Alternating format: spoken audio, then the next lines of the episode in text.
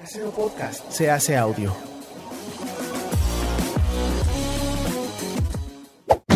¡Chavos, banda! Este programa es patrocinado por ustedes mismos. Si quieren apoyar nuestro proyecto, lo pueden hacer por medio de Patreon en patreon.com diagonal herejes el podcast.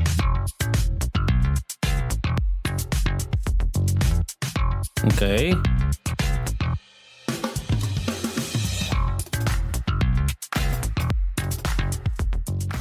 ¿Qué tal mis estimados herejes? Bienvenidos a Sin Libros, el lugar donde los herejes nos quitamos las ganas de saber todo sobre la gente que admiramos, queremos y nos interesa. Sin prejuicios ni barreras, venimos a preguntar para aprender.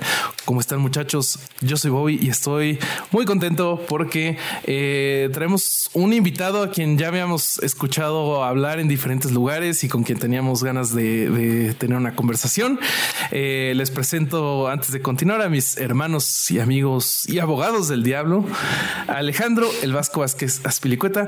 ¿Cómo estás, amigo mío? Y cuéntame por qué estás vestido como agente de Kingsman. Ojalá, Tal vez un ¿vos poco, viste, tal vez un poco menos atlético, pero vos viste los trajes que tienen Kingsman? No, no, estoy lejos, estoy lejos. ¿Cómo estás, querido, querido Ángel? Yo muy bien, la verdad, estoy muy contento. Este, estoy muy bien acá eh, y estoy vestido así. Tengo dos motivos para eso, como siempre. El primero es que por fin, por fin, después de tanta discriminación, segregación y discurso de odio que llevan adelante ustedes dos, invitamos a un argentino. Eso a mí me parece que ya es motivo, es motivo de vestirme formalmente. Por fin se terminó este, esta exhibición de racismo que llevan adelante ustedes dos. Y este, en segundo lugar, porque el invitado de hoy es alguien que viene haciendo lo que nosotros llevamos haciendo desde que tenemos herejes o, o, eh, intentando la misma lucha o una muy similar hace más de 10 años. Así que no queda más que, que recibirlo de corbata como corresponde. Ok, excelente. Permíteme entonces, te presento a la novia en este Kill Bill llamado Herejes el Podcast, Alejandro el Corsario Durán Eraña. ¡Qué idiota! ¿Cómo, estás, cabrón? Nada, muy contento de verte como siempre. Igualmente, igualmente. No, y mira. Vasco ya por fin se compró un vaso decente para tomar mate. Ya, ya tienes. No, se lo regalaron. Se Ah, lo sí, regalaron cierto. según recuerdo porque les dio Sí. mucha vergüenza que salía con su Así mate es. de plástico. Así es, así es. Me gustaba mucho molestarlos con el mate de plástico, pero ya me regalaron uno decente. Y seguro te lo tiraron para que no lo uses más. Lo escondieron. Caro haría algo Muy así. bien. Pero bueno, les presento a nuestro invitado. Él nos acompaña desde Argentina, como ya dijo mi amigo Vasco. Él es activista, eh, fundador de Red Librementes y pues sí hace mucho activismo en contra de las sectas, de la ley antisectas. Les presento a Pablo Salum. ¿Cómo estás, Pablo? Bueno, buenas tardes. La verdad que un honor para mí ser el primer argentino. Eh, la verdad no lo sabía, así que vamos a meterle más ganas. Eh, Tenemos que tener cuidado porque así empezó Vasco como invitado y después se quedó Sí. para siempre. Entonces, capaz que, que vas a ser el cuarto Beatle. Bueno, Sí. nunca se sabe, che. Una buena chance. Excelente. Oye, ¿Sabes Pablo, mandar regalos por Amazon? Eh, Híjole. Pablo? Mira, justamente estaba escuchando que alguien había tenido problemas y me uno al equipo de los problemas. Hace como tres meses estoy esperando algo de, de eBay, así que. Ah, bueno, no entonces no, porque si no, si no podías ponerlo en tu currículum y tenías una buena chance de, Ah, de reemplazo. bueno. Eh, Este, en pero realidad bueno, sí, sí se manejará Amazon, eBay y todo bueno, lo que quiera. ah, El problema va. son las aduanas, ¿viste? Ah, eso sí, eso sí, eso sí. Bueno, pues este, si quieren para comenzar con la plática, Pablo, eh, nosotros que hemos estado escuchando eh, de tu contenido y sabemos algo de ti, sabemos que tú tienes una historia bastante personal y cercana con las sectas desde hace ya algo de tiempo, pero probablemente algunas de, de las personas que nos acompañan en, en nuestra audiencia no lo sepan. Entonces, justo por ahí me gustaría empezar. ¿Por qué no nos cuentas un poquito de tu historia? Dale, cómo no. La voy a resumir mucho porque si no, nos vamos a estar 10 días. Eh, bueno, cuando tenía aproximadamente 8 años, eh, mi madre tenía un inconveniente de salud, eh, por lo cual recurrió a un montón de profesionales de la salud en esa época, en el año 87, 88. Eh, y no le encontraban inconveniente, o sea, no le encontraban la solución. Eh, no, para ellos no tenía ningún problema, pero nosotros a la madrugada teníamos que salir de urgencia porque se ahogaba, no podía respirar. Y bueno, fue así como empezó a buscar soluciones, o sea, le comenzaron a ofrecer soluciones mágicas. Entre ellas, yo siempre lo digo y recuerdo a uno de ellos que era un sanador que eh, ponía la mano en un árbol y la tocaba a mi mamá y empezaba a erutar, a hacer pero unos erutos larguísimos, y le decía que la estaba limpiando, que le estaba sacando todo el mal y toda la enfermedad que tenía dentro. Eh, imagínate yo con ocho años, la verdad que ver eso era como algo... Súper impresionado. Impresionado, choqueante, pero eh, uno para ver bien a tu mamá y a tu ser querido, hacer lo que sea. Entonces, eh, pensaba que si eso la iba a curar, bienvenido sea, ¿no? Además era muy chiquito, no tenía ni idea de todo esto. Mm. Y bueno, fue así como en este camino de captación, en un momento dos señoras muy buenas, muy buenas, eh, le ofrecieron ir a una reunión de un filósofo que era un contador público importante acá de la ciudad autónoma. Sí, sí, era Me Suena un mercadólogo que ahora es gurú. Eh, no, este era, no, este, sabes que era, no, este, este tipo era muy bien formado, no como ese que mencionaste, me parece que ese, ese, ese es de humo total. Este que te menciono yo era un tipo muy bien formado, muy intelectual, eh, no tenía la imagen de lo que nosotros podemos eh, ver hoy como un gurú New mm. Age. Eh, traje, barba, anteojos, pero no era lo que, no sé, si vos te pensás. no, no, estaba más alineado que vos, ¿eh? Eso no es muy difícil. yo creo que Vasco era el de los eructos, más bien. No, no, no. Eh, digamos, eh, barba bien al ras, o sea, un tipo prolijo. Mm, no te da la impresión de ser un gurú New Age. Bueno, la cuestión es que mi mamá eh, comenzó a mejorar, se ve que era algo psicológico el problema que tenía, comenzó a mejorar, pero a medida que iba mejorando, eh, mi mamá fue captada eh, al inicio de esta organización. Yo fui el primer niño en ser captado porque detrás de la captación de los tutores, de los padres, van los niños. Mi mamá me llevaba a las reuniones y éramos cuatro personas. La cuestión es que en pocos años esta organización se transformó en algo muy grande, eh, había políticos, había, había lo que quieras ahí adentro, había famosos. Y a medida que iba creciendo, las doctrinas y las técnicas de persuasión coercitiva fueron empeorando. O sea, de leer libros y ver películas sobre filosofía, New Age y demás, pasamos a eh, ser obligados a realizar tareas eh, terribles. Supuestamente Juan Berkovich era un, un, ángel que había venido a la Tierra con el fin de salvar a la humanidad y tenía que crear mil ángeles más. Para, para ser un ángel vos tenías que eh, hacer las tareas que él te indicaba, porque él era un ser evolucionado, entonces vos tenías que seguir las tareas que él te indicaba. Eh, había una estructura jerárquica que iba desde el alumno hasta los números 4, 5, 6 y 7. Cada número ellos le daban eh, una especificación como ángel, el 7 era un ángel, el 5 era un genio, entonces, por ejemplo, el tipo decía, no sé, que Einstein, por ejemplo, había sido un número 5, que había sido, había llegado a ser un genio. Y así con distintas figuras del mundo, del arte, del fútbol, ¿viste? Em, y bueno, nosotros. Él obviamente estaba en el número más alto, me imagino, ¿no? Claro, era un ángel, él era el número 7. no había otro número 7.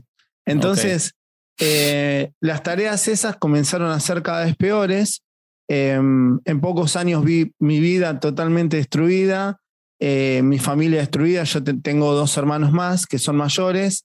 Em, y de tener una vida hermosa, rodeado de amigos, familia, eh, pasamos a la nada misma. Eh, el tipo destruyó mi familia, la obligó a mi mamá a tener relaciones sexuales con otros adeptos de la organización, a mi hermana lo mismo.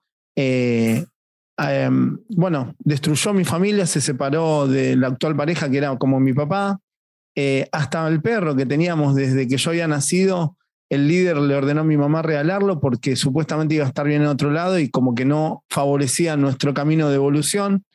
Eh, hay que aclarar que todas estas organizaciones esto eh, lo hacen como una operatoria, como para generar un apego general a la organización y no a lo que te rodea. No, sí, sí, un desapego a todo menos a ellos. Exacto. Si hay algo que te quita la atención de las metas de, eh, planteadas por el líder y la organización, claramente la despejan para que vos eh, puedas ser eh, explotado el 100% de tu día a lograr esa meta. Y bueno, dentro de esas tareas estaba que muchos niños tenían que tener relaciones sexuales con sus propios padres. No. Em, bueno, la quita de bienes, en un momento hizo como un pozo bancario donde todos tenían que poner todos sus bienes para construir un edificio para la organización. Se construyó el edificio, a cada uno le dieron una habitación, algunos un departamento. Em, captaron a mucha gente de poder para lograr impunidad. De hecho, cuando surge la causa judicial, yo logro escaparme, los denuncio eh, y a partir de ahí comienza toda mi lucha. Pero fui el único niño que logró escaparse y denunciarlos. Esto fue hace 30 años aproximadamente. ¿Qué edad, tenías cuando 12, 13 años, más o menos, 13, 14 años. Eh, me escapé luego que me intentaron, bueno, me, habían encerrado y me habían obligado a, a, ser esclavo de otro, de otro líder. Me tenía golpeando, viste, castigos físicos. Y bueno, llegó un momento que me, me quisieron llevar secuestrado al, al edificio de la organización porque yo estaba en un acto de rebeldía mi mamá era la líder, era una líder, era como la mano derecha, se transformó como la mano derecha del líder. Entonces eh, me, llevaron a este edificio y de ahí me logré escapar y denunciarlos. Desde ese entonces me desvincularon de mi familia totalmente. Y eh, el líder decía que, bueno, yo estaba destinado a ser un asesino, un drogadicto, que me iban a matar. Y bueno, realmente fue muy difícil para mí, fue un camino muy largo, pero muy largo. Eh, con tormenta y con un montón de cosas que, he tenido que superar a lo largo de mi vida para llegar al día de hoy. Y digamos, eh, creo que el puntapié inicial fue que alguien en algún momento me dijo, cuando yo me quise suicidar varias veces, me dijo, si vos haces eso, va a ganar él. Mm, y ahí me cambió la cabeza. Dije, ¿sabes que tenés razón? Mm. Si yo me suicido, si, si, yo soy un drogadicto, un delincuente, no hago algo bueno en mi vida, le voy a dar la razón al líder y me van a usar como usaban a otros que tenían desgracias, porque todos tenemos desgracias en la vida. Tenemos enfermedades, tenemos hijos, se nos mueren hijos, o sea, tenemos desgracias porque es normal eh, que te toque alguna. El tipo iba a decir, me iba a poner de ejemplo y iba a decir, ¿vieron? Pablo se fue, se escapó y mirá lo que le pasó, mirá cómo terminó. Y hoy en día yo puedo decir que eh, tuve la, mi mayor logro fue transformar eso negativo en algo positivo llevo más de 30 años de lucha, he logrado visibilizar la problemática en mi país y en varios países de Latinoamérica, España. Hemos realizado trabajo de campo que no había sido realizado jamás en ninguna parte del mundo. Tenemos legislación que no existe en ninguna parte del mundo. Claro. Y tenemos terminología que tampoco existe en ninguna parte del mundo, que tengo el honor de decir que hoy en día organismos muy importantes de Argentina como Protex, que es el organismo que lucha contra la trata y el Comité de Lucha contra la Trata eh, a nivel nacional están adoptando nuestros términos, están impulsando nuestras leyes, nuestros proyectos de ley, y la verdad a mí me pone muy contento porque además de quedarme, eh, digamos, no me quedé en el dolor y traté de hacer algo esto positivo para que no le pase a otro niño. Entonces lo que estamos logrando es, logramos una ley ya en el año 2011 en una de las provincias más importantes del país, en Córdoba, que es una ley de asistencia a víctimas de organizaciones coercitivas.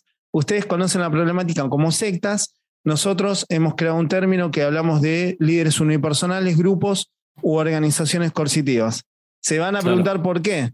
El tema es que el término sectas es un término peyorativo que no refleja lo que es nuestra problemática. Eh, cuando se habla de sectas, se usa para desprestigiar a, a alguien que piensa distinto, a otros grupos ideológicos que, políticos que no es el propio. Entonces nosotros eh, adoptamos esta terminología porque dentro de estas organizaciones se utilizan técnicas de persuasión coercitiva que son técnicas de control mental.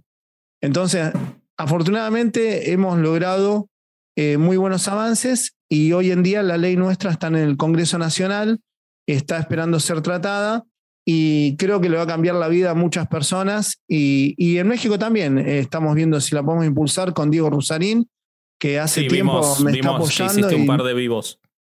Sí, sí. Diego eh, y Simón Levy apenas salió el tema de Ricardo Ponce, que yo ya lo había expuesto un año atrás, antes que surja en México. Eh, cuando surgió, dijo, che, Pablo, vos lo habías hace como un año que venías con esto. ¿Y cómo sabías? Y bueno, eh, uno cuando está en la problemática ya sabe cuáles son las técnicas, cómo captan estas personas a las personas que están en situación de vulnerabilidad, cómo proceden. Entonces, el conocimiento te permite adelantarte a los hechos. Lamentablemente, eh, los estados están ausentes porque no hay legislación, porque no se reconoce la problemática. Entonces, esto hace una zona gris donde genera impunidad. Donde hay un estado ausente, hay derechos vulnerados. Y Entonces, porque también hay mucha utilización política de estos grupos coercitivos. Sí, claro. Muchos, muchos políticos los utilizan a su favor también, ¿no? Mira, mira, yo te voy a decir algo. Eh, eso yo lo pensaba antes. Después, ¿sabes que me di cuenta con el tiempo? Que en realidad es al revés. Las organizaciones coercitivas son las que tienen el poder y las que utilizan a los políticos. La realidad es que tienen, tienen, tienen un poder muy grande en la cual se Construyen infiltran. políticos. Uf, eh, mira, fue cambiando eso. Hace algunas décadas atrás, ellos eh, financiaban las campañas partidarias de personas que eran allegadas a su ideología y esto quiero ser claro. Si bien toda la política en general y todas las ideologías son eh, penetrables por estas organizaciones, ellos suelen ligarse mucho a, la extrema derecha. Y Mm. cuando digo la extrema derecha me refiero a partidos que están en contra de la educación pública, Mm. de la sanidad pública, eh, de la igualdad de oportunidades y que Sí. sumergen a, a gran parte de la población en eh, problemas y eh, agrandan, digamos, proliferan esos grupos de vulnerables, por lo cual, cuando el Estado no llega, alguien tiene que contener a esos sectores vulnerables. Claro. ¿Y quiénes son los que contienen a estos sectores vulnerables? Las organizaciones coercitivas. Mm. Que Sí, hay- hay como- de- me suena como un Bolsonaro mientras vos decís todo eso. Yo siento Bueno, un Bolsonaro, Bolsonaro. ahí. todos sabemos que es el títere de Pare de Sufrir. O sea, fue Totalmente. puesto, por, Hicimos un episodio sobre eso nosotros. fue puesto por Edir Macedo y realmente lo que hacen estas organizaciones es adormecer la mente de las víctimas ofreciendo soluciones mágicas a problemas complejos. La realidad es que nunca te solucionan los problemas. Sí, te no. adormecen la mente y te crean una falsa sensación de bienestar para que te sigan vulnerando los derechos.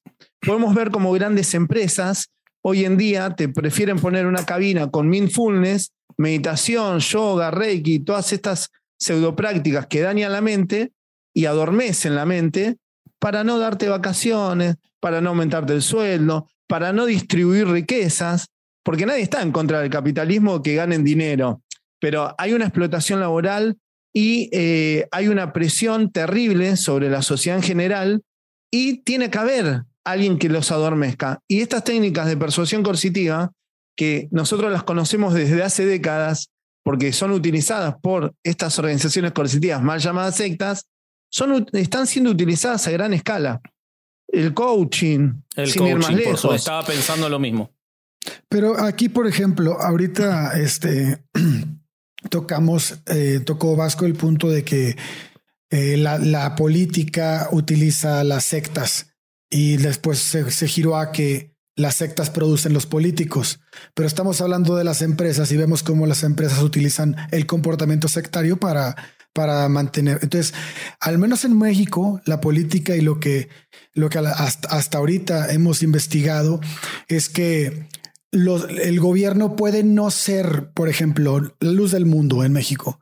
El Mm. gobierno puede no ser parte de la luz del mundo, pero sabe que la luz del mundo tiene cierta cantidad de personas y que si el líder dice voten por tal, va a votar todos por él, porque es así funcionan las sectas.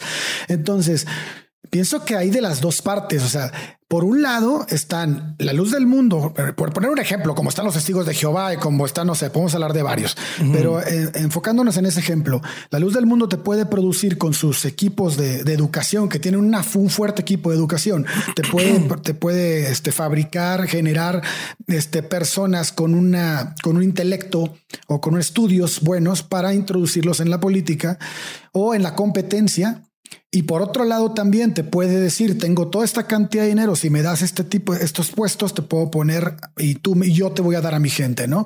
Entonces vemos que hay una lucha de los dos lados y hay una, y hay una manipulación y hay, una, hay un poder este, muy grande, porque podemos hablar de la luz del mundo, pero si juntamos a Cofraternice, pues ya no, ya no, ya es la luz del mundo y todos los que son de Cofraternice, no es un mundo de gente. Entonces, este, sí creo que es un problema bastante complejo y es un, y es un, es un, este, es un tema de, del que hay que hablar mucho, pero yo me inclino también a que además de hacer de resaltar cómo estos, este tipo de comportamientos pueden afectar la, este, la, la, a la sociedad directamente, también hay un problema que, que muchas veces dejamos atrás y no lo atacamos y no lo ataca el gobierno y no ataca a nadie y es la educación. O sea, si tú mm. tienes una educación que desde el principio tienes, por ejemplo, y no me estoy yendo a la escuela, me estoy yendo a la casa. O sea, si tú desde el principio llegan tus hijos y te cuestionan lo que dices y tú dices al papá no se le cuestiona o ¿por qué, ¿por qué papá? Porque digo yo. Entonces estamos generando niños que van a obedecer al que está en el líder y que, y que el que tiene, el que está arriba, tiene la razón siempre. Entonces, si tenemos esa sociedad y generamos eso y no tienen los niños que ninguna clase de pensamiento crítico en primaria, pensamiento crítico en secundaria, que para mí debería ser una, una materia que debería estar ahí de sí o sí en todas las escuelas. Entonces, si no tenemos eso, ¿cómo nos esperamos que, que cuando son adultos no caigan en este tipo de cosas? Si los mismos adultos no nos cuestionamos las cosas que hay. ¿No? Bueno, justamente el proyecto de ley que nosotros tenemos eh, es un proyecto de concientización, educación, prevención y asistencia a la víctima. La concientización, la prevención y la educación es la herramienta fundamental que tenemos para prevenir un mal mayor. Entonces, eh, eso va respondiendo tu, tu pregunta con respecto a lo que nosotros pensamos y coincido totalmente con vos. O sea, es la mejor herramienta. Y con respecto a lo político, tal como te decía, esto fue evolucionando. Primero, primero lo que tiene que saber la gente es que estas organizaciones coercitivas, eh, el dinero que tienen es eh, ilícito, o sea, eh, el dinero se lo quitan a sus víctimas que captan en situación de vulnerabilidad abusan de ellas, hay trata de personas, se asocian con el narcotráfico, lavan dinero de otras mafias criminales y todo ese dinero ilícito que por estatuto de el culto, el movimiento debería ir al bienestar social y de la comunidad, deriva en las arcas personales de los líderes, deriva en el financiamiento de campañas políticas partidarias de los que ellos quieren y incluso lo que yo te mencionaba, que en, esto, en esta última década lo que hemos visto es que esto ha ido empeorando. ¿Por qué? Porque los tipos se dieron cuenta que ellos podían comprar ministerios, podían comprar bancas en el Congreso. Y dijeron, jueces. ¿y por qué? El tema, el tema de la justicia es muy severo Pero también. dijeron, ¿y por qué nosotros no podemos tener nosotros nuestro partido político y no tener nuestro presidente? Es así como en varios países de Latinoamérica, estas organizaciones coercitivas, mal llamadas sectas, tienen partidos políticos. En Colombia, por ejemplo, tenés el MIRA. El MIRA es un partido político muy grande y tiene sus propios políticos, partidos. O sea, y en Brasil lo vemos con Bolsonaro también. O sea, eh, Bolsonaro pertenecía a Para de Sufrir. O sea, todos lo saben, lo hemos visto hace años. Por eso digo, esto cada vez se empeora más y lo que nosotros, eh, nuestra legislación, en lo que ayudaría, que también en Argentina, lo que han visto después de esto, del anterior mandato, del anterior gobierno, que ha proliferado más, se han dado cuenta que realmente estas organizaciones coercitivas atentan, son antidemocráticas, porque estas organizaciones se basan en sus propias reglas internas, ante la propia eh, constitución y leyes, o sea, no les importa la ley, las leyes ni la constitución. Entonces, cuando acceden al poder, acceden para bajar sus doctrinas irracionales, anticiencias, antiderechos, persiguen a minorías, persiguen a personas con eh, gustos sexuales eh, diferentes a los de ellos, como a los grupos LGTB, eh, restringen los derechos de la mujer, porque las mujeres dentro de estas organizaciones pasan a ser solo un objeto que sirve para procrear, para atender a los niños y para estar encerradas en las cocinas. y realmente todas estas doctrinas horribles que son del medioevo, las bajan desde el Estado. Entonces, esto es lo peligroso, que accedan al poder y atenten contra los derechos humanos, los derechos del niño, los derechos de la mujer y la sanidad pública. Totalmente. Yo te quiero hacer una pregunta volviendo, volviendo a, a, la línea tuya, porque me quedó y porque me parece que es muy importante hasta para hacer escuela de esto. Porque nosotros nos ha tocado hablar con muchas víctimas, nos ha tocado estudiar muchas eh, sectas o organizaciones coercitivas o cultos o como, como prefieras llamarlo. Me parece muy interesante lo que referís de, la terminología, eh, pero hay un paso más que vos das, que no es el habitual. ¿Cómo es que vos lográs transformar todo eso que además te pasa muy chico en militancia? O sea, porque podrías haber tenido la suerte incluso de hacer una denuncia porque encontraste a alguien y que quede ahí. Pero ¿cómo transformás todo eso en militancia? ¿Cómo lográs que esa militancia llegue a los medios de comunicación? Porque, para que sepan los mexicanos, Pablo en, en los medios de comunicación masivos, en la televisión abierta de la Argentina, ha salido muchas veces en programas en horario central hace ya muchos, muchos años. Entonces, ¿cómo logras todo eso? ¿Cómo, cómo, cómo se hace para convertir esto en militancia ¿no? y poder sostenerlo en el tiempo? Porque me imagino que no te la deben haber hecho fácil además. Bueno, eh, yo creo que arranqué mi camino cuando me enseñaron a jugar al ajedrez dentro de la organización. Había en, la sede central de la secta había eh, un ajedrez hermoso de madera en la cual todos jugaban y a mí me encantó y me, me, me puse a jugar al ajedrez de tal manera que me convertí en un gran jugador de ajedrez de chiquito en ese momento y em, me ayudó, eh, esto justo lo que decía tu compañero, con respecto a darle herramientas a los niños. Nosotros estamos trabajando en un proyecto educativo eh, para generar el tema del el pensamiento crítico, autocrítico, generar libre pensamiento a través de las ciencias, el ajedrez. Y el ajedrez a mí, te digo la verdad, eh, fue una herramienta que me cambió la vida.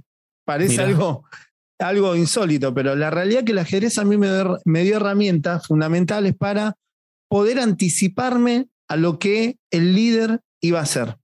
Entonces, desde muy chico, primero yo fui eh, de carácter fuerte con respecto a, mis ideales, siempre creí que eh, fui bastante ingenuo también, como todos los chicos, que había un mundo ideal donde si había un delito vos recurrías al policía y el policía era re bueno y los jueces también y te iban a rescatar. Y realmente em, cuando vi todo lo que estaba sucediendo a mi alrededor y dentro de esa, dentro de esa organización y ver que mis amiguitos me decían, sí, me tuve que acostar con mi mamá, y, o ver fotos, porque registraban todo y yo veía esas fotos de orgías y cosas que para mí como niño me marcaron, porque para mí eran terribles porque yo en esa época creía que eh, uno tenía que tener relaciones sexuales con alguien que te enamores, era muy enamoradizo, em, y realmente me fueron partiendo al medio, me fueron partiendo al medio con ese pensamiento ingenuo y puro de niño, me lo fueron destrozando. Eh, cuando yo vi lo que sucedía, dije, acá tengo, analicé todas las jugadas que, que eran posibles y lo que me podía suceder si hacía cada jugada de esas, y dije, bueno, mira, a mí ya me tocó esto. O sea, no estoy de acuerdo con aceptarlo porque mi, ideología y mi manera de ser no, no, no me permite mirar para otro lado y ser cómplice de todo esto que está sucediendo. Y tengo que ser consciente de que me tocó a mí. Realmente me preguntaba todos los días, che, ¿por qué me pasó a mí? Y me rompía la cabeza contra la pared pensando, ¿por qué a mí? ¿Por qué a mí? Sufría y lloraba y lloraba. Y llegó un punto que dije, bueno, viejo, me tocó a mí. Te tengo que poner la mochilita, la zapatilla y, a rajar y denunciar. Y yo sabía que iba a perder a toda mi familia. Entonces, creo que lo más valioso que puedo decir destacable de mi lucha es que yo sabía lo que me iba a pasar. Ahora, yo no sabía eh, que iba a ser tan duro. O sea, sabía que me iban a despojar de todo, que me iba a quedar solo, pero no sabía lo difícil que iba a ser pasar un cumpleaños solo, una Navidad solo, un año nuevo solo, Día de la Madre, Día del Padre, o sea, realmente fue muy doloroso sobrevivir para mí. Y durante los primeros años fue eh, terrible, eh, una lucha constante conmigo mismo por mantenerme vivo. eh, realmente no tenía nada en la vida como para... ¿Con quién te pudiste ir cuando, cuando salís de ahí? Me fui para la provincia de Buenos Aires, donde vivía mi padrastro, Ok. eh, y él me dio una mano. Incluso él conocía la organización y bueno, eh, pero realmente para mí eh, fue, fue un antes y un después de decir, bueno, ya tomé esta decisión, pero no pensaba que iba a ser tan dura. O sea, no, eso no lo pude saber porque no lo había vivido. Ahora, eh, a medida que fue pasando el tiempo, realmente yo no pensaba que iba a llegar a los 20 años. Sinceramente, yo Claro. sabía que no iba a llegar. Tenía, la única seguridad que tenía en mi vida era que no iba a llegar a los 20. O sea, no pensaba que no iba a sobrevivir, porque la verdad que tenía muchas ganas constantes de suicidarme. O sea, Claro, era todo- eh, mucho, mucho, mucho. Llegó un punto que yo no dormía, eh, seis meses tapado con, con la frazada hasta la cabeza, en la oscuridad. Eh, salía a ponerle, eh, me iba al, al microcentro y caminaba por el medio de la valle, cruzando eh, por calles donde venía el 17 con todo, pasaba con la cabeza gacha para que me atropellen y no me atropellaban. Y yo decía, pero No, no. ¿cómo puede ser? No tengo ni la suerte de poder hacerlo. Entonces decía, bueno, si soy tan, tengo tanta mala suerte que no puedo con esto, no puedo con esto, y ni siquiera me puedo quitar la vida, y bueno, tengo que seguir viviendo como pueda. Y bueno, a medida que fui, fue pasando el tiempo, fui como autoanalizándome eh, el por qué duró mucho tiempo, realmente, en- incluso en un momento llegué a echarme la culpa, porque claro, ellos eh, decían que yo era el culpable. Y era algo Es muy razonable. común, ¿no? Esa, esa estrategia de, la, de los cultos coercitivos, ¿no? Y, pero es razonable, escúchame, yo tenía toda mi familia, tenía mis amigos, tenía todos ahí adentro. El único, el, vos pensás esto, el único que podía tener razón era un nene de 12, 13 años. No, o sea, realmente ellos tenían la razón en un momento. Entonces me empecé a echar la culpa porque pensaba que yo tenía la culpa. Años después dije, no, pará, estamos delirando, no tengo la culpa. Y me empecé a echar la culpa igual por no haber tenido la culpa, pero no haber podido rescatar a mi familia. O sea, decir, Claro. sí, yo me escapé, pero dejé a mi mamá y a mis hermanos ahí adentro. Entonces, fui haciendo todo un proceso, después me puse a, a leer mucho sobre la problemática. Yo hice más de una denuncia contra esta organización y quedó impune, porque había muchas personas muy importantes. Para que ustedes se den cuenta, eh, a nuestro país llegó a venir una comitiva de eh, congre- congresistas de Estados Unidos a presionar a la justicia argentina para que cierren la causa. Imagínense el Mirá. poder que tenían. Wow. Y bueno, la cuestión es que eh, empecé a investigar mucho. Mi primer paso fue exponer públicamente a esta organización en todos lados, eh, denunciarla por todas las redes como para escracharlos. Y después me di cuenta que había un problema legislativo, me puse a estudiar sobre un poco sobre psicología, cómo eran los procesos, cuáles eran los puntos débiles, me puse a investigar, legislación en otros países, cómo habían eh, hecho en otros países como Francia, que con la ley Aguau Picar en el año 2001, me puse a ver los problemas que tenía esa legislación y en base a todo eso eh, me di cuenta que en realidad estaba haciendo mal. Yo estaba yendo contra algo muy pequeño cuando en realidad tenía que ir dir- a la- directamente a la cima, a, la contra base la propia existencia de todo eso. Uy. Exacto, porque si yo me concentraba solamente en derrotar a la organización que me arruinó la vida, iba a dejar de lado a todos los demás. O sea, siempre mi idea fue resguardar y salvar a que, evitar que otros pasen lo mismo que pasé yo. O sea, Sí, yo dije, vos bueno, sabés me que- pasó a mí, que no le pasa a Vos otro, sabés ¿viste? que cuando nosotros hablábamos, cuando hicimos el episodio de Ricardo Ponce, decíamos algo similar, que si solo se ataca a Ricardo Ponce puntualmente Sí. y no se atacan las, ra- las raíces que permiten que existan los Ricardo Ponce, lo único que pasa es que Ricardo Ponce es reemplazado por otro, que incluso va a usar a su favor esa lucha contra Ricardo Ponce, es decir, también puede ser uno que se ponga en esa lucha para después tomar ese lugar y tomar a esos adeptos. Eh, es este.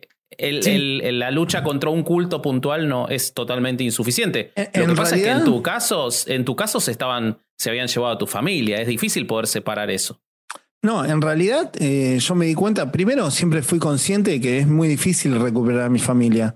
Ustedes tienen que hacer un paralelismo con el adicto a, a cualquier drogadura. Al PAC o al CRAC. O sea, realmente eh, estas organizaciones generan una grupo dependencia en la cual el adepto es despojado de todo. Lo primero que le quitan es la voluntad, la libertad de decisión, el libre albedrío, la racionalidad, la autocrítica. El líder decide por ellos en todos los aspectos. Eh, las metas personales son reemplazadas por el pensamiento grupal y las metas grupales. Entonces, las personas son convertidas en robots que no son lo que eran antes. O sea, yo a mi mamá y a mis hermanos, yo ya no los tengo. O sea, ¿qué voy a recuperar? ¿Un envase vacío? Estas organizaciones lo que hacen es borrarle la mente a las personas y programarlas con lo que ellos quieren y lo que ellos necesitan para cumplir las metas siniestras del líder. Entonces, mi mamá, de ser una persona amorosa y súper presente, pasó a ser una persona eh, sin sentimientos, una persona que sabe armar, eh, sabe usar un arma, que está armada.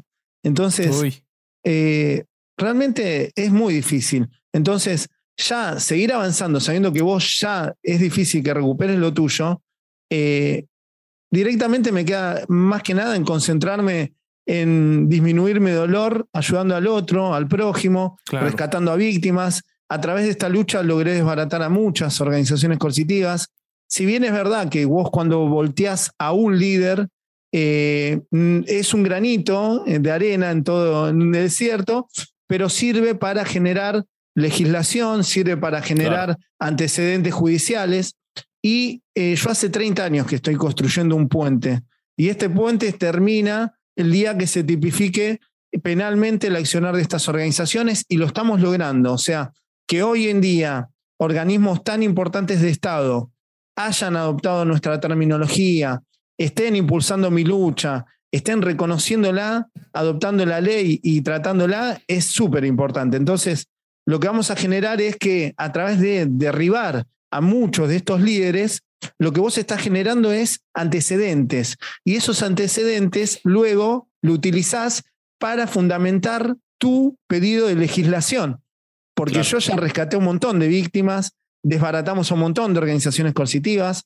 Eh, acá todos conocen al maestro Amor. El maestro Amor era un gurú tipo Saibaba, tipo Hoyo, que había abusado de cinco niños sexualmente y lo iban a dejar impune. Hasta que nosotros hicimos a nosotros. Hicimos un scratch y lo pusimos públicamente y dijeron, no, está todo mal hecho y lo metieron a prisión. Entonces, todo eso que uno va haciendo fue generando algo. Y ese algo nos lleva al hoy. Y el hoy es que Protex y organismos de Estado estén impulsando la lucha, que es bastante importante. Y que en México también haya gente que esté hablando del proyecto de ley. O sea, para mí es muy importante eso. Oye, Pablo, y justo, justo dentro de, lo, de esto que estás diciendo, eh, creo que tú tienes bastante más tiempo de eh, que nosotros estudiando eh, los cultos coercitivos y probablemente puedas como tomarle el pulso al problema desde un punto de vista diferente. ¿Qué avances crees que se han hecho? O sea, ¿crees que hoy en día la gente es más difícil de captar a, a uno de estos cultos? Eh, ¿Hay más información o cómo lo ves tú a diferencia de hace 30 años? Bueno, quiero aclarar lo siguiente. Religiones y cultos son una cosa. Nosotros no estamos en contra de las religiones y los cultos. Todas las personas tienen derecho a creer en algo. Ahora, ¿cuál es lo que, de lo que estamos en contra de nosotros? De las organizaciones coercitivas. Las organizaciones coercitivas son organizaciones criminales que utilizan técnicas de persuasión coercitiva para captar a personas en situación de vulnerabilidad para vulnerar, para cometer fraudes, para vulnerar los derechos humanos, los derechos del niño, la sanidad pública, incluso los derechos del animal. Entonces, hay que diferenciar entre lo que son las religiones y cultos, entre lo que son las organizaciones coercitivas. Estas organizaciones coercitivas se pueden, eh, actúan detrás de diversas eh, actividades, no solo detrás de supuestos cultos, ¿se entiende? Por eso está bueno aclarar esto, porque no son todas de eso, es para, efectos de la ley de la que estás hablando, ¿verdad? No, no, claro, sí. Bueno, en general eh, es todo, aplica todo. Por ejemplo, las técnicas de persuasión coercitiva, vos las vas a poder encontrar en las mal llamadas pseudociencias, pseudoprácticas coercitivas. Cuando un vidente capta a una persona, le ofrece, la está, está utilizando técnica de persuasión coercitiva captando, el mensaje va direccionado a una persona que se encuentra en estado de vulnerabilidad para cometer fraude, estafa, atentar contra su sanidad. O sea, las técnicas de persuasión coercitiva no solo se aplican dentro de supuestos cultos, sino en diversas actividades. Muchos movimientos New Age, muchos gurú de la sanación, como eh, Ricardo Ponce, como Enrique Corbera, que ofrece bioneuromoción, biodecodificación, que dice que las emociones negativas enferman, que las enfermedades no existen, que son producidas por nuestra mente, que vínculos tóxicos pueden enfermarte. Entonces, todas esas técnicas de persuasión las podemos encontrar en un montón de movimientos que hoy en día uno los tiene catalogado como, no sé, movimientos anticiencias, ponele, como antivacunas o otro tipo de movimientos.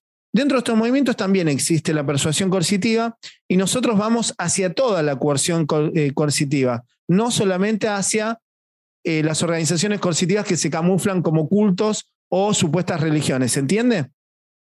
No, eso se entiende perfecto. Lo que, eh, o sea, eso está, está claro que excede el ámbito de los que abusan de la fe religiosa. Ahora, lo que a mí a veces me cuesta separar es cuáles son las religiones que en un grado u otro no utilizan esas técnicas. Porque la realidad, la realidad es que si bien hay algunas, las más institucionalizadas, las más históricas, que lo tienen eh, mucho más eh, integrado ya en su litis y entonces no necesitan hacerlo de manera tan, tan fuerte, sí preparan el terreno. O sea, la, la, la educación, considero yo, que la educación religiosa, que muchas veces instruye y prepara para los dogmas, para el pensamiento sin análisis, facilita también este acceso. Entiendo, y yo no, no entiendo que a efectos legales, me queda claro, yo soy abogado, Alejandro también, no podría caberle la misma acusación. Pero sí creo que eh, una parte de la lucha tiene que ser integrar el pensamiento crítico en todos, también en quienes están en esas religiones que no son coercitivas, porque igualmente están haciéndole el trabajo más fácil a las organizaciones coercitivas. Bueno, no, y también, y también, la forma en la que, en la que operan, perdón, Pablo, pero por ejemplo, el catolicismo. El catolicismo eh, podríamos sacarlo en, cierto punto de esas sectas de las que estás hablando, de esos, de esos este, cuerpos, cultos coercitivos. cultos coercitivos. Sin embargo, yo estuve en un seminario y te puedo decir que el trabajo dentro del seminario es sectario. Y te puedo decir que los retiros que utiliza el catolicismo para captar gente o tienen carácter sectario, tienen carácter de, culto coercitivo. O sea, es, es a mí sí se me hace muy complicado separarlos. Ahora, entiendo tu postura en cuanto a la ley, en cuanto a tu postura hacia a qué estás dirigiendo esta lucha. No es la lucha de herejes, el podcast creo que abarca un poquito o también otros aspectos, pero estamos de acuerdo en ese también. Este, pero sí, yo, yo no sacaría tanto del, del mapa a las religiones fuertes, de, al menos en México. El, el, hecho de que existan este tipo de, de religiones y me refiero a la institución, no me refiero a la libertad de creencia, me refiero a la por institución. eso lo dejamos claro siempre. bueno, pero eh, eso, ¿sabes qué? Ese planteo me lo hicieron en un congreso ateo del año 2012 más o menos, que me invitaron, y los ateos, muchos ateos tienen una posición bastante difícil, muy extremista y radical, que es peligrosa incluso, eh, porque atenta contra los derechos de los, de los, demás y el derecho a libertad de culto. Eh, y esto yo les explicaba. Cuando ellos me decían lo que vos me estás diciendo, yo entiendo perfectamente y adhiero a lo que vos decís. Pero tenemos que ser razonables que en toda la historia humana, el ser humano necesita creer en algo. Entonces, nosotros no le podemos prohibir a una persona que tenga sus creencias.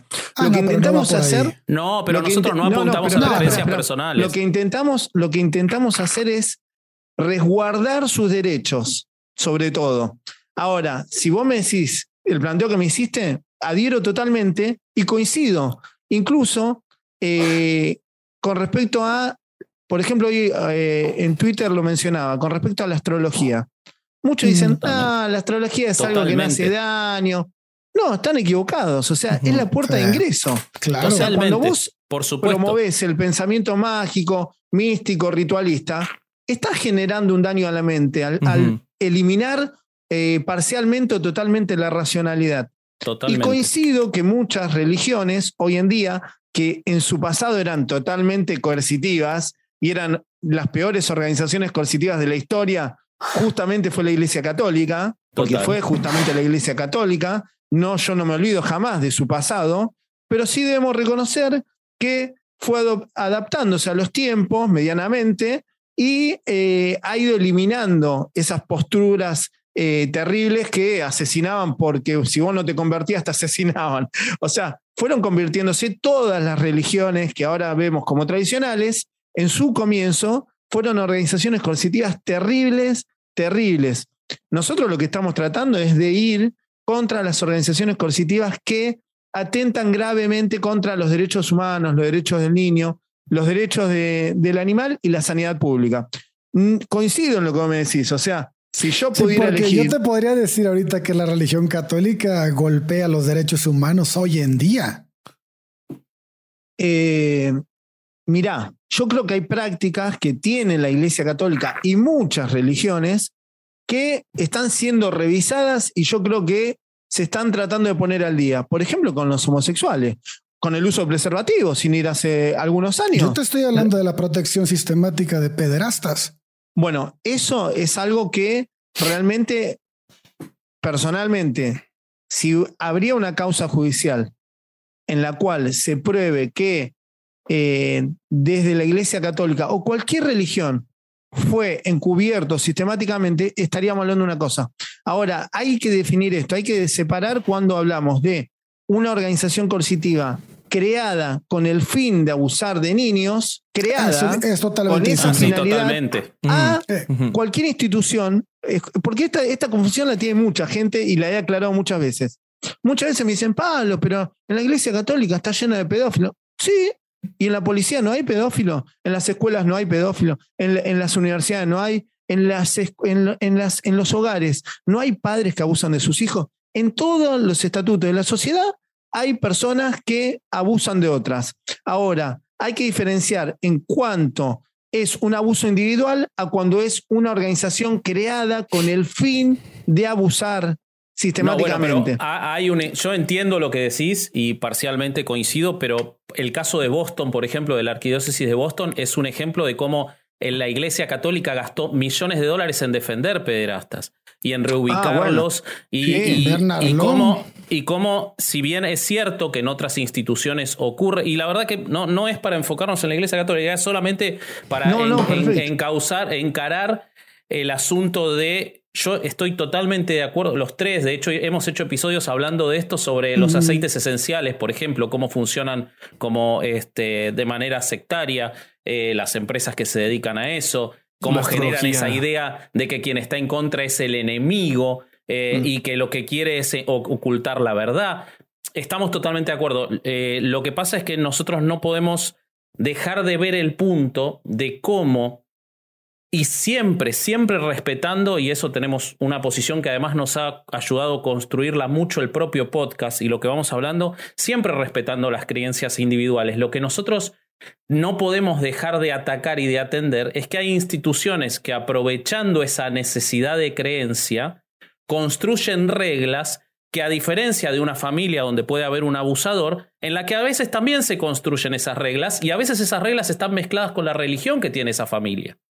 Cuando vos ves muchas veces las religiones que tiene esa familia donde hay un abusador, muchas veces te das cuenta de que es el respeto de las mismas reglas bajadas, el respeto de al, al pastor que se traslada a la casa, al silencio. O sea, hay un montón de reglas de las religiones institucionalizadas que facilitan esas conductas sin decir la estupidez de pensar que la Iglesia Católica está construida para que haya abusos sexuales. Pero sí hay reglas internas que por lo menos no facilitan que eso se acabe. Y, y- y Y, lo no facilitan que sean juzgados. Yo lo no que tengo creo que sí, coincido, coincido y creo que la Iglesia Católica eh, tiene una dura batalla interna de los que quieren hacer bien las cosas y los que están en contra de hacer bien las cosas. Totalmente. Creo que están, están tomando políticas internas, pero bueno, como en toda institución, tenés gente que quiere hacer las cosas bien. Escúchenme, yo en el 2018, en el 2018, eh, tuve una dura batalla contra el Colegio de Psicólogos de la provincia de Córdoba. porque desbaratamos a una organización coercitiva que eran de psicólogos y el propio colegio de psicólogos lo estaban encubriendo. No. Entonces, cuando fueron a elecciones, a mí me, di- me, me, me injuriando, me injuriaron diciendo, el- uno que había sido presidente del colegio me había injuriado diciendo que yo era el, el líder de, una, de un movimiento antisectas, o sea, de una secta, una secta antisecta. antisectas. Una secta Eh, antisecta. Y miren, miren lo que me costó que al año siguiente que había elecciones, eh, la oposición que no ganaba desde hace 15 años, gracias a mi batalla ganó Mirá y son vos. los que hoy están promoviendo una lucha contra los propios matriculados que son gurú. O sea, porque esto también hay que aclararlo. Dentro de todas las instituciones hay corrupción. Y Claro, por ejemplo, sí, sin ir más lejos, dentro del colegio de psicólogos, antes que vayan a elecciones, se reunió este, este movimiento político que iba a postularse, que no tenía la fuerza que tenían los que estaban. Me dijeron, Pablo, muy bueno, queremos tu apoyo. Mirá, yo los apoyo si ustedes, yo traigo una hoja ahora acá, acá, y me firman que van a luchar contra todos los matriculados que son gurú y están usando la matrícula para hacer constelaciones familiares, reiki, Sí, eso es una vidas vergüenza. pasadas. ¿Sabes qué me dijeron? ¿Sabes qué? No te lo podemos firmar. Porque si nosotros te firmamos eso ahora, perdemos las nadie. elecciones. ¿Sabes por qué? Porque gran parte de, Claro. de nuestros matriculados están haciendo eso. Pero nosotros te prometemos que cuando ganemos las elecciones vamos a cumplir. Dicho y hecho. Lo hicieron, ganaron y están ¿Cumplieron? luchando contra estos matriculados. Por supuesto Wow. crearon No, una parte, un, un departamento donde eh, eh, de ética, donde Claro. se pueden denunciar a los matriculados y ellos mismos los denuncian, inclusive hacen campañas. Si ustedes entran al Colegio de Psicólogos de Córdoba, tienen campañas donde dicen vidas pasadas no es una práctica eh, de salud mental, constelación es lo mismo, el reiki, Para poner en todo. contexto, perdón Pablo, para poner en contexto a los oyentes que no son de Argentina, la provincia de Córdoba es después de la provincia de Buenos Aires, la provincia más poblada del país. La ciudad de Córdoba es una de las tres ciudades más pobladas del país. Es un lugar muy importante en la República Argentina, una provincia de con este, bueno, con, con una población muy diversa, con muy buen poder adquisitivo en muchos sectores, eh, muy urbana, porque tiene muchas ciudades importantes. Entonces, una de las provincias más lindas del país.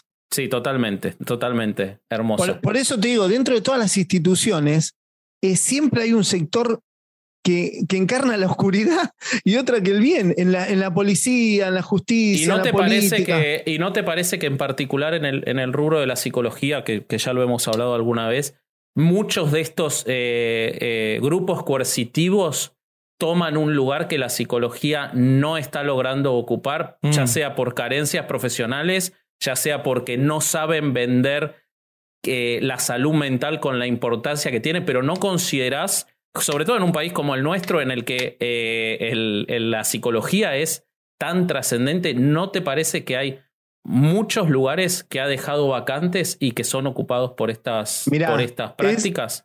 Está muy buena tu pregunta. Yo iría, ¿cuántos lugares, te daría vuelta la, la pregunta, ¿cuántos psicólogos han ocupado el lugar del gurú? ¿Te preguntaste eso? ¿Cuántos psicólogos han ocupado el lugar del gurú? O sea, se han transformado en gurús, decís. Sí, Híjole. hay muchísimos. Hay miles de matriculados, no solo en Argentina, en toda Latinoamérica y en todo el mundo, que utilizan su matrícula como gurú. O sea, no hacen una práctica médica científica, sino que utilizan otras pseudoprácticas que no están dentro de la currícula universitaria. O sea, Claro. constelaciones familiares es una pseudociencia coercitiva. Reiki, vidas pasadas, registros akáshnicos, y después tenés una gama, hasta meditación de, eh, ovárica, mindfulness. El mindfulness, chicos, el mindfulness. Yo he debatido con profesionales matriculados que no saben que tiene que el mindfulness es lo mismo que se hace dentro de las organizaciones coercitivas. Se utiliza para dormir la mente de las personas.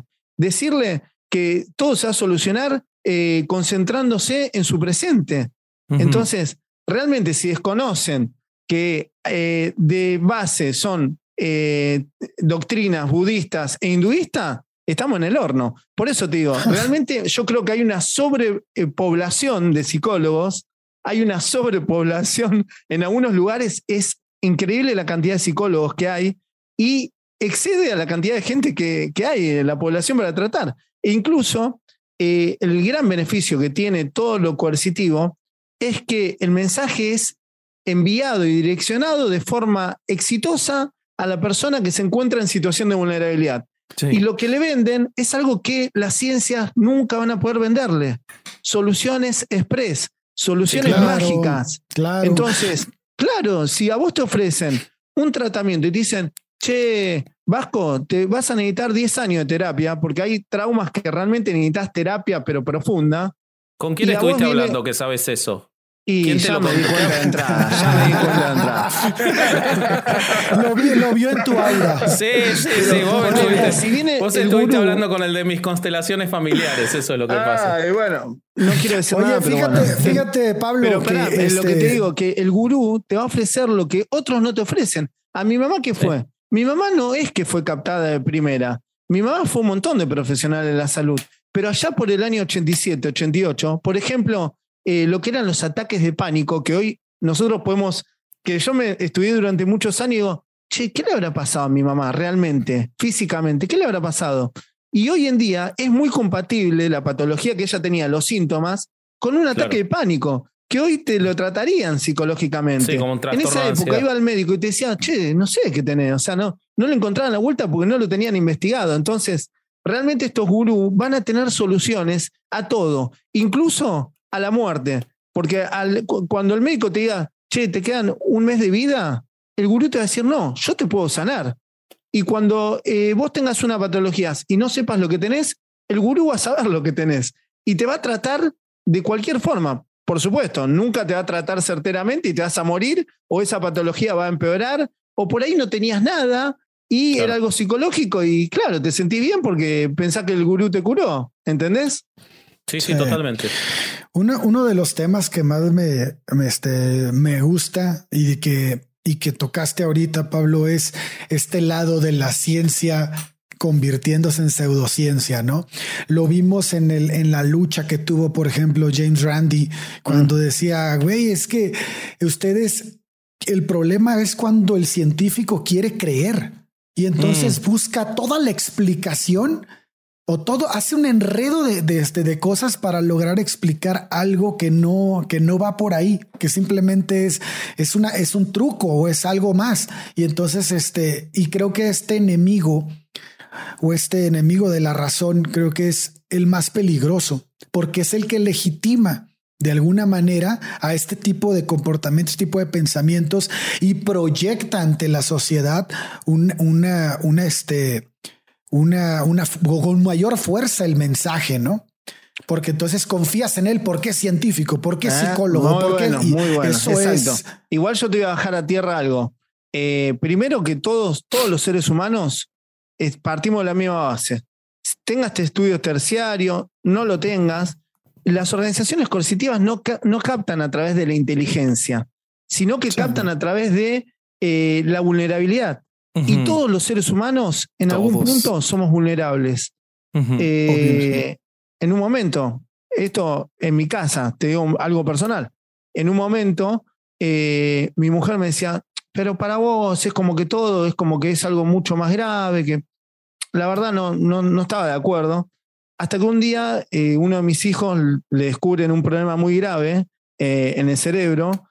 Así lo has platicado antes y lo he escuchado. bueno, y a partir de eso, mi mujer va al colegio y una de las de la madre de otro chico que iba a una, a una a un culto de tipo evangélico le dice, viste, esto que le pasó a tu hijo fue por todo lo que hace tu marido. Venía a nuestro templo que eh, vamos a, orar por él y con agua bendita y mañana va a ser que cuando le hagan la tomografía, tu hijo no va a tener nada. Mi mujer vino y me dijo, ¿sabes qué? Tenías razón.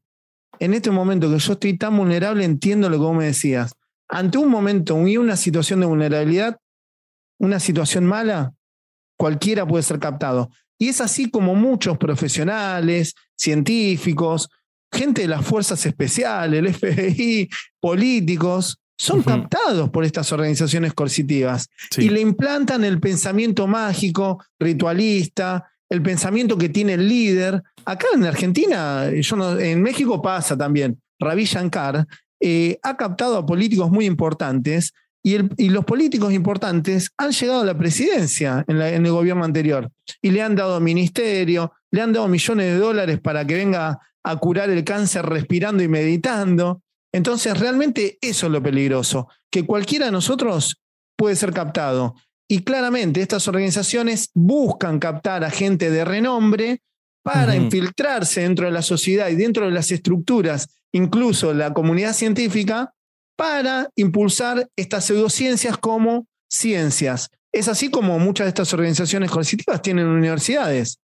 Eh, eh, el arte de vivir tiene universidades, Brahma Kumaris tiene universidades, los adventistas tienen universidades. Chicos, vayan Los a ver el mormones tienen. El universidad. Opus Dei tiene El universidades. Opus Dei tiene universidad. Por eso, o sea, De la Universidad realmente- Panamericana no van a andar hablando.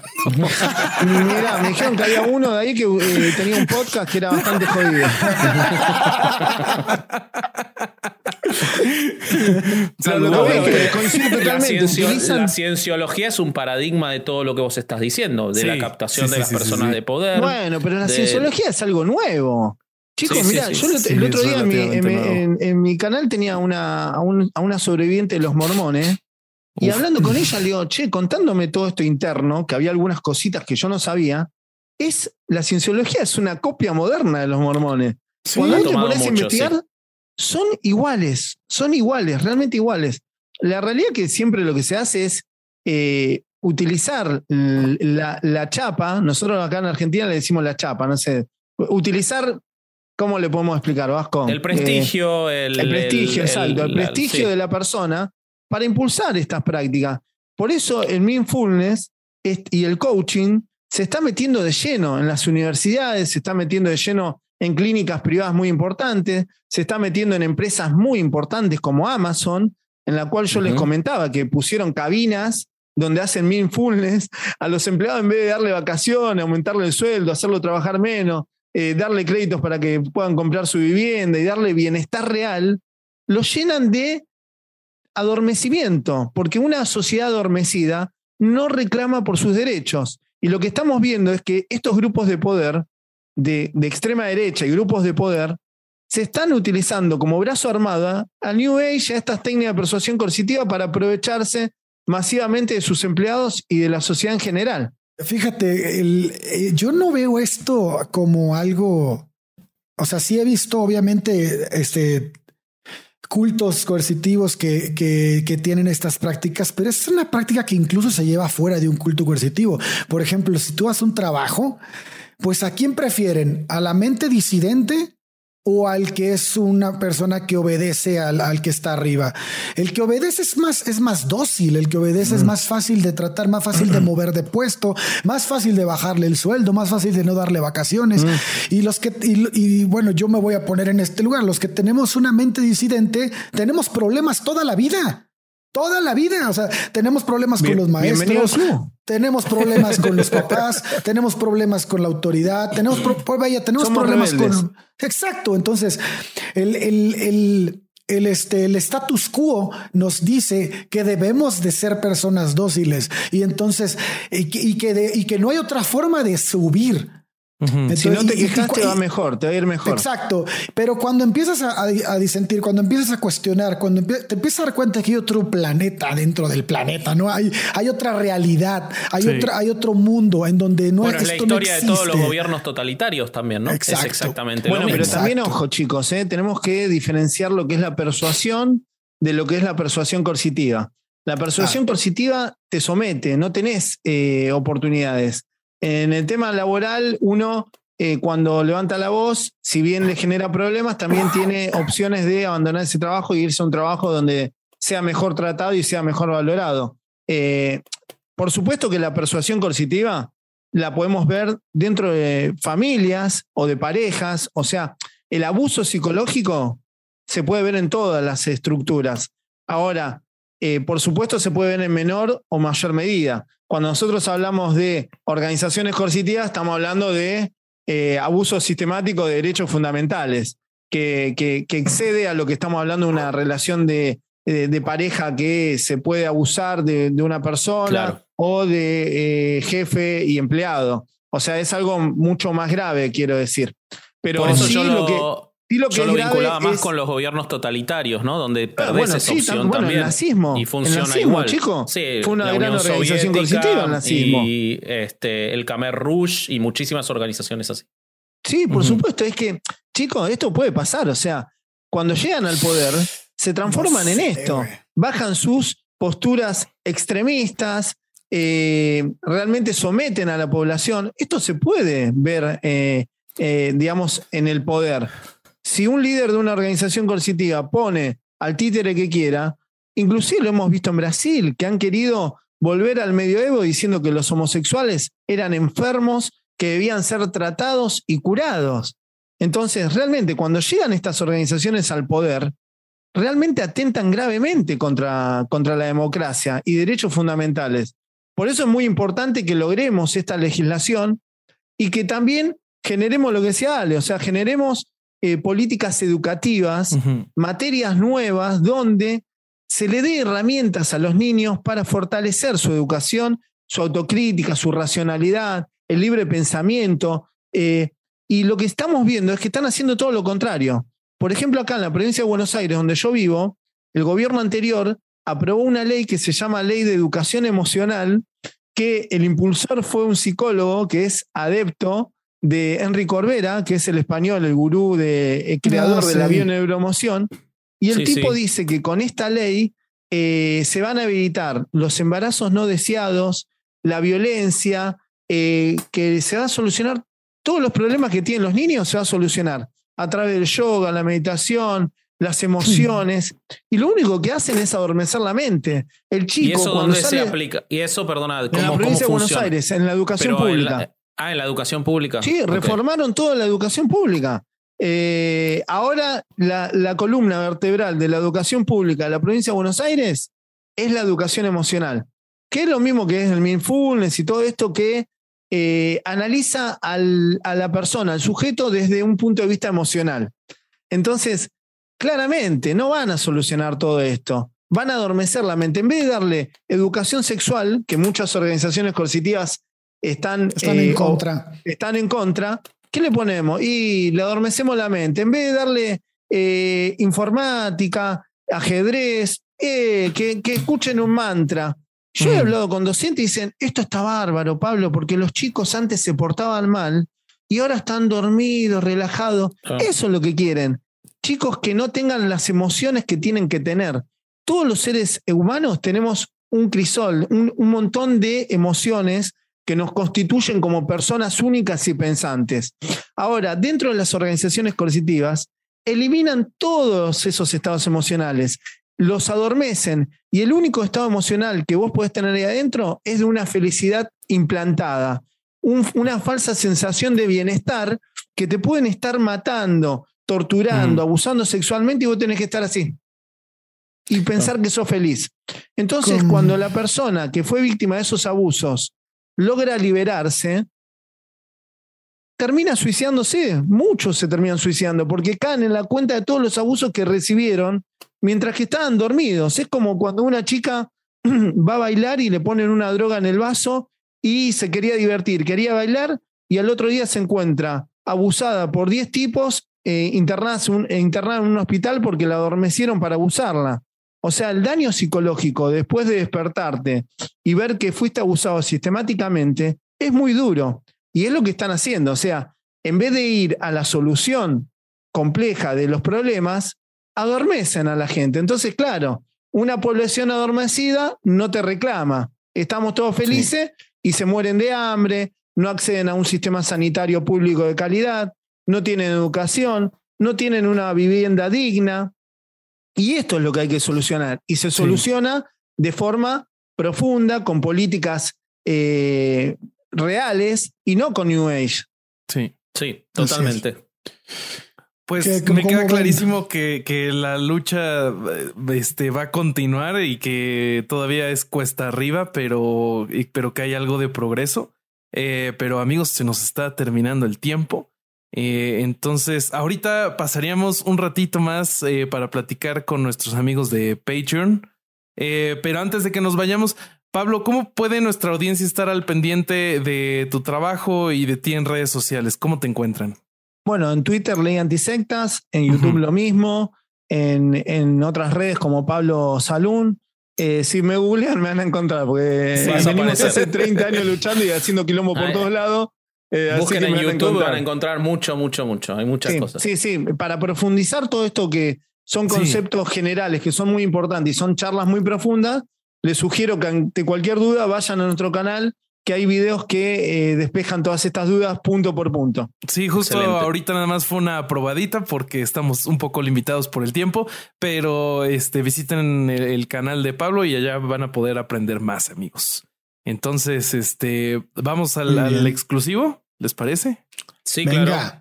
Vamos al exclusivo. Eh, por lo pronto, si no queda nada más que agregar, Sí, logramos- queda que agregar que por favor nos sigan en todas nuestras Eso. redes. Sí, que se suscriban, que le den a la campanita, que hagan todo lo que hay que hacer en YouTube, eh, que vean ¿Cómo nuestro... nos encuentran en redes, Vasco?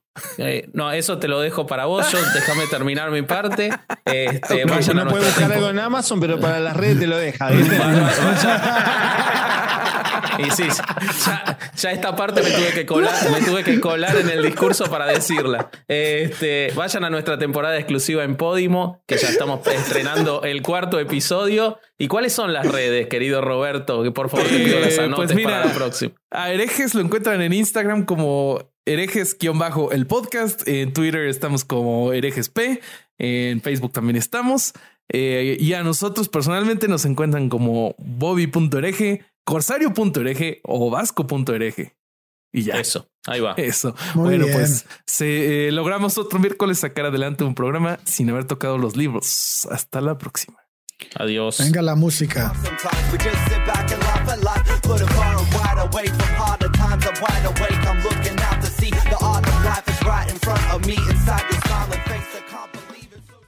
It's time for today's Lucky Land horoscope with Victoria Cash. Life's gotten mundane, so shake up the daily routine and be adventurous with a trip to Lucky Land. You know what they say your chance to win starts with a spin.